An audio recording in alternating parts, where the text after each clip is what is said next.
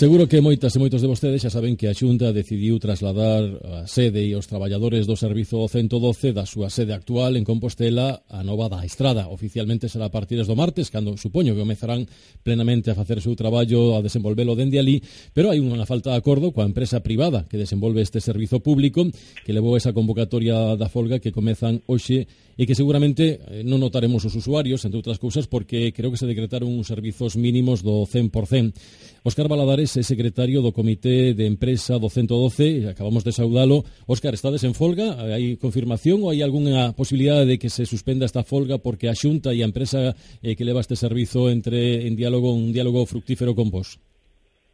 Pois oxalá que eso pase. Nós non facemos desde logo a folga por porque porque teñamos ganas de facela, nin por deporte, nin nada diso, é que é o único é a única resposta que nos deixan, non?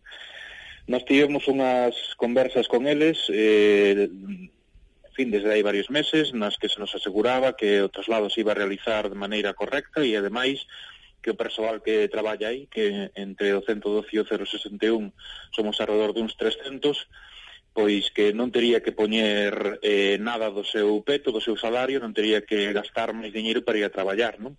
Eh, iso é o que nos din desde o primeiro momento, pero cando chega a hora da verdade, se levantan da mesa, nos deixan ali plantados, e, e nos din que falemos coas empresas, isto todo decía a Xunta, que falemos coas empresas e que xa as empresas nos dirán a realidade é que as empresas non nos din nada, desde logo non cubren en absoluto as demandas nosas e ademais tanto a Xunta como a propia empresa non puxeron eh, digamos, os, os mecanismos necesarios para asegurar que ese traslado se produza sin problemas para, para a cidadanía, non? Para, para a poboación a que nós temos que atender. Eh, entón, eh, sumadas estas cuestións é o que nos leva a, nos facer, a facer unha folga. Efectivamente, esa folga Como comentas, ten agora mesmo uns servicios mínimos do 100%, a Xunta decretounos eh, o, o mércores, de maneira que nos inhabilitou, eh, digamos, pola, pola forza a facer, a, o sea, nos impediu realizar calquera reclamación sobre eses servizos mínimos, e nos o que faremos o LUMS será denunciar, demandar tanto a Xunta como a empresa, por esa, por esa medida e solicitar que os servizos mínimos non se do 100% e que se faga folga efectiva, non? Uh -huh. que é o noso dereito.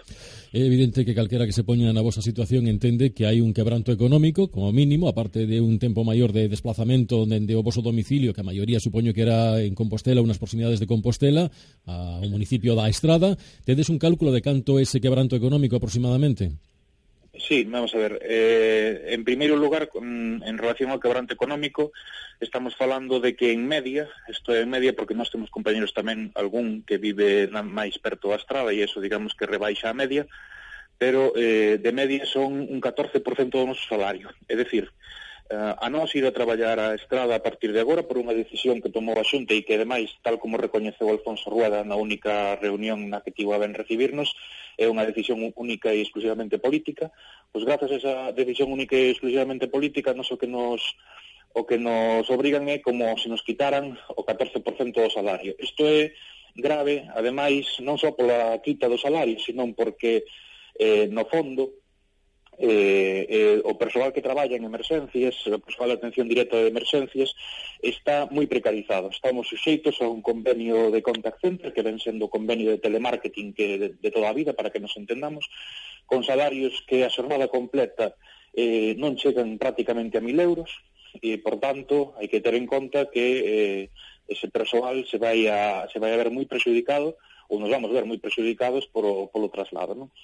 Eh, pero que ademais do, da cuestión esta está tamén a situación na que a Xunta decide o traslado para o día 18 sin ter eh, garantido ou sin poder garantir que ese traslado se realice da maneira máis eh, ordenada e da maneira menos, menos eh, perigosa posible. É dicir, a Xunta se empeña en decir que teñen un plan A e un plan B e un plan C por si os outros fracasan e o que sexa.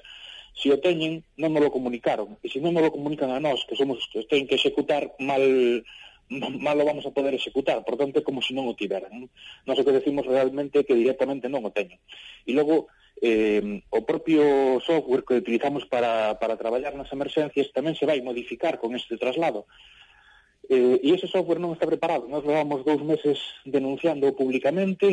De feito, quero, ademais, eh, lembrar que o traslado estaba posto para o 15 de marzo, que ese traslado o, o adiaron prácticamente un mes eh, para este 18 de abril eh, por despois das denuncias que nos fixemos e que nese tempo, nese mes, a, a Xunta de Galicia e a empresa non fixeron absolutamente nada para mellorar as condicións nas que ese traslado se vai realizar.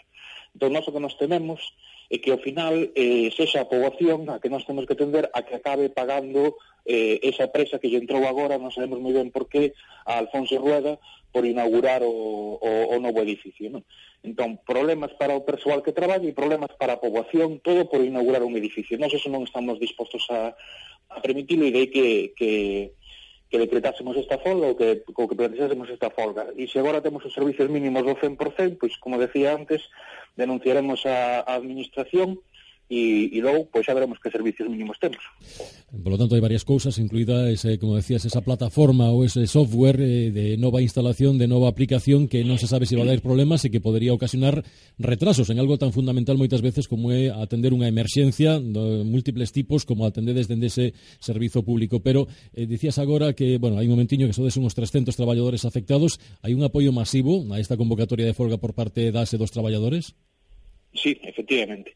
Eh, e ademais hai un compromiso de que esta folga se leve adiante eh, ata as últimas consecuencias. De feito, tanto así que a folga ten un carácter indefinido precisamente para asegurar isto. Non? Eh, sobre o tema que comentabas do, do, do software, non é que poda darse casos de problemas, é que se van dar casos de problemas seguro, sí ou sí, porque o software que nós eh, estivemos testando eh, despois de que nos desen un curso que foi absolutamente unha formación non? para utilizar ese software que foi absolutamente insuficiente e que ademais foi deficiente porque o propio programa non funcionaba mentres, mentres facíamos a formación, pois hoxe o programa segue sin funcionar. Faltan dous días e medio, tres días para que se realice efectivamente o traslado unha vez que estemos na estrada só vamos poder traballar con ese novo software que se chama Gemma e uh -huh. O Gemma non funciona está, está no lo vendo porque estamos realizando probas mm, pola nosa conta pola conta dos traballadores con ese propio sistema e, e o que estamos vendo é que a localización de, de chamadas non funciona, que hai retrasos na carga de, dos recursos que temos que, que enviar aos medios, etc. Nos, se o programa non funciona,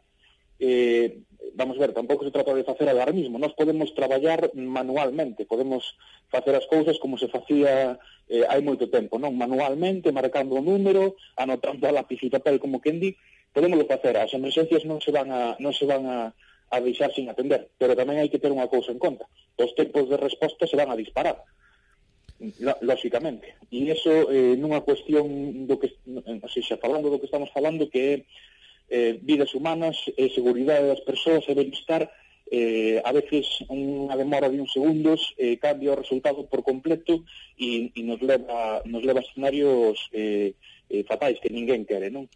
Por non a Xunta asume isto con toda a normalidade, uh -huh. eh, desde que nos convocamos a folga nunca en ningún momento se puxeron en contacto connosco, eh, decido desde un momento que Alfonso Rueda foi a pasear pola ruta da Pedra da Auga, me parece moi ben que vai a facer deporte, pero desde logo ten un problema encima da mesa e este señor está mirando para outro lado, ¿no? eh, e así nos, así nos vai a todos.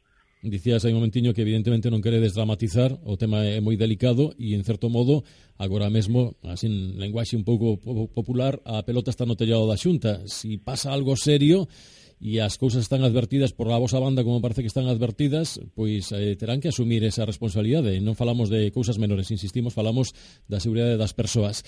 Pois, Óscar, que desa moita sorte. Grazas por atendernos. Muy ben, gracias a vos pola, por o seguimento.